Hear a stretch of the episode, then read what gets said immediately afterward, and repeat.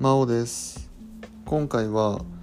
律令によって整えられた土地制度が崩壊した理由とはについて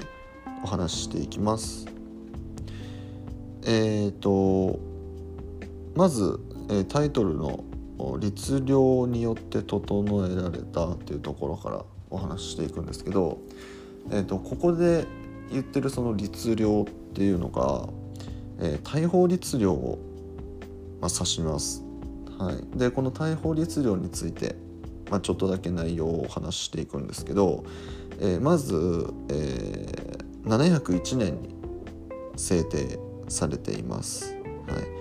い、で律令ってそもそも何かっていうのはこれあの以前の放送でお話ししているんですけど、まあ、法律のようなもんだと思ってもらえばいいです。で、えーとまあ、内容がですね、えーまず一つ目の特徴というか、うん、内容が二巻八章が整えられたっていうところです。でこの二巻八章っていうのが何かっていうとえっ、と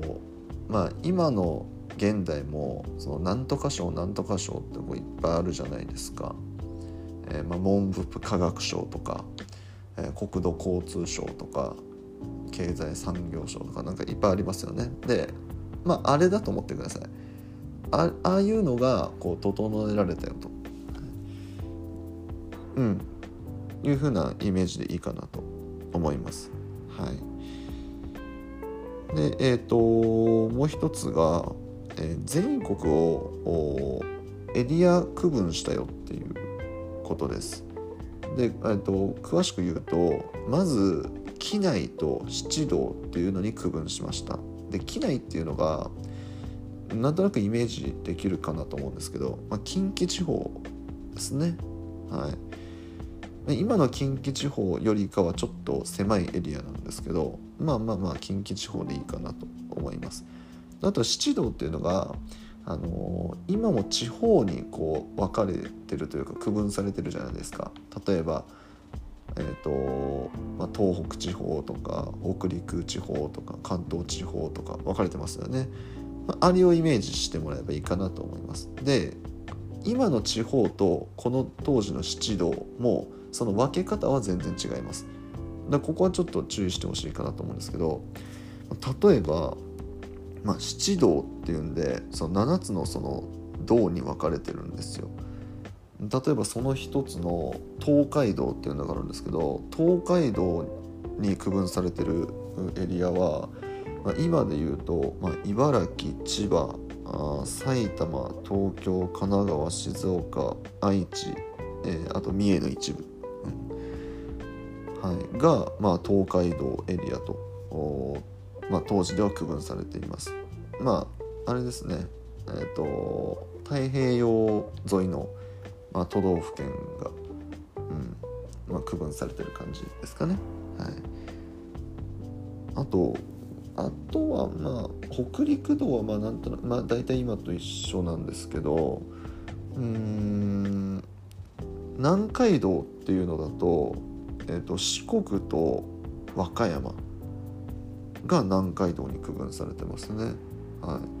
まあ、っていう感じで、まあ、今の地方とはねちょっと分け方が違うんですけど、まあ、エリアをこう分けたんだよっていう点においては、まあ、今の地方みたいな感じで分け分かれたんだよというふうに思ってもらえばいいです。で、まあ、その今言ったその七道、まあ、機内もですけど、まあ、その中をさらに国軍理っていうその行政区分に分けました。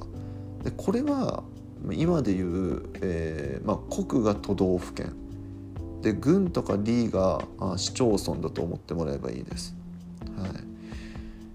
うんで、まあ、それぞれその国のまあ、その管理者として国司っていうのが派遣されたりとか、まあ、軍とか里とかだったら軍事とか里長とかっていう、まあ、それぞれのこう管理者がね派遣されたりとかして、うん、まあその要はその今まではその日本全体をまあこうやんわり管理していたものをその日本全体をそのエリアで区分してでそのエリアの中をさらにエリア区分してでそれぞれのそのエリアにリーダーを派遣してこう細かいところまで管理が行き届くようにしたよと、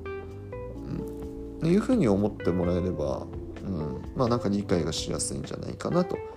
思います。今もそうですよね。今も都道府県っていうのに分かれててで都道府県にはそれぞれ都道府県知事がいてで都道府県の中は市町村に分かれていてで市町村にはそれぞれ市長とかね、えーまあ、町長がいたりとかしますよね。うん、っていうイメージ。今のその、まあ、行政区分にまあ名前とかねエリアの分け方は違えど、まあ、システムが同じような形だったんだよと、はい、いうふうに思ってもらえばいいです。っていうのがあまず大法律論の特徴一つ、うん、えっ、ー、とあとはですね、えー、この当時人々に、えー、田んぼを貸してたんですね。区分田っていうんですけどえっ、ー、とまあ、6歳以上になった男女にですね、えー、田んぼを貸してました。で、えーとまあ、田んぼ貸してあげてるんだから税金払ってねっていう形で、えー、祖とか長とか陽とか。これもね、えーとまあ、授業で聞いたことあるかなと思うんですけど、まあ、税金ですね、うん、を貸していました。はい。でまあ、国としてはあ、まあ、安定したその税収入が欲しかったと。収入が欲しかったので税金を貸したと。いうことだったんですけどこれ安定した税金は愚かですね。全然うまくいかなかったんですね。で、まあ、結果から言うとその税金がきつすぎてですね農民が逃げちゃったりとかそういうことがあったそうなんですね。でまあ現代ではあの、まあ、税金を払うのが当たり前じゃないですかもう僕らはその生まれた瞬間から税金をね払うのが当たり前のその世界で生まれて住んでますので違和感ないですけどこの当時の人たちって、まあ、要はその税金を払ったことがなかったわけですよね。それを急にこう払えって言われてでその税金の内容もきついと。はい、っていうことで、まあ、それまで農民としてこう暮らしてた人たちがいやもうその田んぼは貸してもらってありがたいですけど税金払う方がきついのでもう田んぼいいですって言って逃げ出すっていうそういう形ですね。うんっていうのとか、まあ、あとはその飢饉が起こった時、うん、その不作すぎて全然作物取れませんとかっていう時もあるじゃないですか。でそういう時はやっぱり税収入下がっちゃうし、うん、安定しないですよね。天候に左右されちゃうから、うん、っていうのとかあとはその、まあ、農業がこう発達したりとかすると人口が増えますよね。純粋にその食料が安定供給できるようになるから。そうするとその、まあ、人々に区分田をちゃんと平等に貸さなきゃいけないのに人口が増えたらそれまでねその貸していたのに貸せないっていう状況が出てきちゃったりとかして、まあ、田んぼが足りない、うん、っていう問題がいろいろあってちょっと行き詰まりかけたんですよね。でこれをそのなんとかしましょうっていうことで2つの法律で対策を取ろうとしました国は。はい、で1つがですね三税一審の法っていう法律なんですね。でこれはですね、まあ、主にそのさっきのねあの人口が増加しちゃったので田んぼが足りませんっていうこれを解決するために、うん、出された法律なんですけど、えー、内容がですね、えー、灌漑施設灌漑施設っていうのはあの用水路とかですね。田んぼに水を引いてくる技術のことです。でその灌漑施設を作って新たな新たに田んぼを作れば3世代にわたって田んぼを所有する権利を与えるよと、はい。まあ、なので三税一審の方なんですよね、はい。まあ、だからその自分の自分がその用水路と田んぼをゼロから作ったらその田んぼと用水路に関しては孫の代までもう所有権を与えるよっていうもうレンタルとかじゃなくて所有していいよっていうものですね。でこれによってまあ、新たに田んぼを作ってもらおうとしたとで要は区分田が足りないので作ってもらおうとしたわけですね。えー、っていうことをしたんですけどこれ最初はうまくいったんですってらその孫のためにとか息子のためにって言ってこう田んぼを耕してね頑張って田んぼを作ったそうなんですけどで2代目も頑張るんですね。で初代2代目は頑張るんですよ。その孫のためとか息子のためって言って頑張るんですけどその孫の代になった時にもう絶対にその国に返還しなきゃいけないじゃないですか。これ3世代にわたってだだけだから。そしたらその孫の代になってその全員一斉にサボり始めるっていう これもこれもなんか面白いなと思うんですけどまあそれはそうですよね。だって絶対に返さなきゃいけないって分かってる田んぼを耕す、ね、モチベーションなんてないわけじゃないですか。そう。でもうみんなサボりまくってその草ぼうぼうになるみたいな、はい、せっかく耕したのにみたいなっていう形でこうなんかうまくいかなかったんですね最終的には。うん、でこれに対して出されたのがあの有名な根伝永年資材の方なんですよ。これ皆さんご存知ですよね？有名ですよね。自分で耕した土地田んぼはもう永遠に自分の所有にしていいよとそういうことだったんですよね3世代限定でっていうとその孫の代でサボるのでもう永遠に持ってていいよっていうことにすればサボることはないよねって言って出されたわけですよ。はい、でこれはこれでですね、まあ、一定の効果があったそうなんですけどやっぱりですねそのこれ税金がきつすぎて農民が逃げるレベルですからそのほとんどの農民が生活困窮してたらしいんですね。で、まあ、そんな中でその新たにその荒れ果てた土地を田んぼにしたり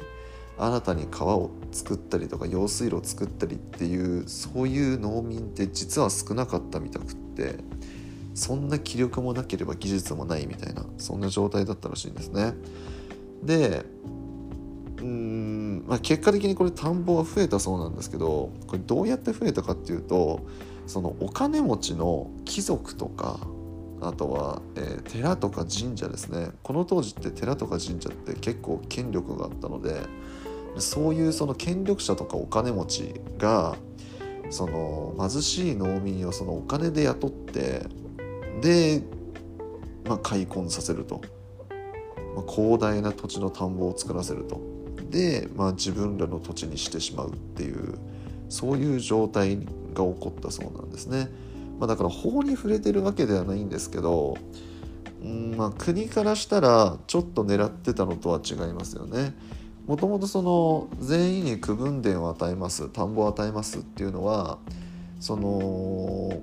何て言うんですか土地をいっぱい持ってる人と全然持ってない人、まあ、要はその貧富の差っていうのを生まないために平等に田んぼをレンタルしようとしたのにまあその根田 NHC の方でその田んぼ作った者勝ちになっちゃったのでその偉い人たちがどんどんどんどん田んぼを作っていった結果結局貧富の差が広がっていってしまったっていうね、はい、いうことだそうです。でその、まあ、貴族とか寺社、まあ、寺とか神社ですね。がその広大な土地をこの根田に資材の方を利用して所有していったと。はい、でこの広大な土地のことを初期荘園って呼ぶんですね。荘園ってありましたよね。なんか授業だといきなりね荘園って言葉が出てきてまあ、土地のことですけどなんで急に出てきたんだろうとかってね思った方いらっしゃると思うんですけどこういうことだったんですね。はいまあ、だからあんまりいい形で荘園って出てきてないですね。はい、うん、ということです。でこれねあの初期荘園って言ったんですけどまああのうん初回で出てきた荘園なので、まあ、単純に初期荘園って言っているだけですあの日本史の教科書でもね初期荘園って載ってるんですけど一緒ですあの今後出てくる荘園と何ら違いはありません、はい、ただその時期を分かりやすくするために初期をつけてるだけです。はい、というお話でした。いかがだったでしょうか？なんかこう土地制度とかね法律の話だからあんまり面白くなさそうかなと思いますけどなんか僕もこうやって喋ってみたら結構面白かったですね。えー、次回はですね大和政権を悩ませた東北の民蝦夷の存在についてお話ししていこうと思います。このチャンネルでは現役高校教師が気軽に楽しく学校の勉強に触れてほしいという思いで、えー、放送しておりますので、えー、次回もぜひ聞きに来てください。え、そして、え、ちょっと最後になってしまったのですが、えー、申し訳ありません、えー、毎日、えー、17時の投稿というふうに告知しておきながら、え、今日はもう11時前のえ、投稿になってしまって、え、大変申し訳ございませんでした、はい、クリスマスイブということで、はい、お許しください、はい、関係ないですね。ごめんなさい。はい。ではあ本日は以上になります。最後まで聴いていただきありがとうございました。バイバーイ。